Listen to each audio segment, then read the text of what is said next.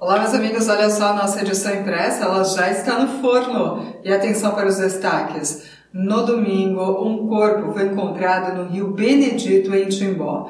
Conforme o delegado da Polícia Civil do nosso município, o corpo apresenta uma perfuração na região do peito, semelhante a um tiro. Investigações vão, vão apurar o que de fato aconteceu. E na nossa edição impressa a gente traz todos os detalhes da identificação do corpo. História e cultura. O município de Timbó oferece locais exclusivos para visitação Projetos. O ano será intenso de ações no mandato do prefeito Jorge Krieger. Campanha. Paola Cristine Schultz passa por cirurgia para correção da coluna. E esporte. Molecas é